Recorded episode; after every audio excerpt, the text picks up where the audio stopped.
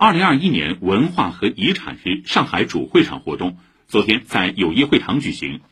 上海红色文化地图二零二一版正式发布。地图精心设计六条红色资源寻访路线可以拆分为独立的小地图便于携带同时配套设计电子版本供扫码浏览。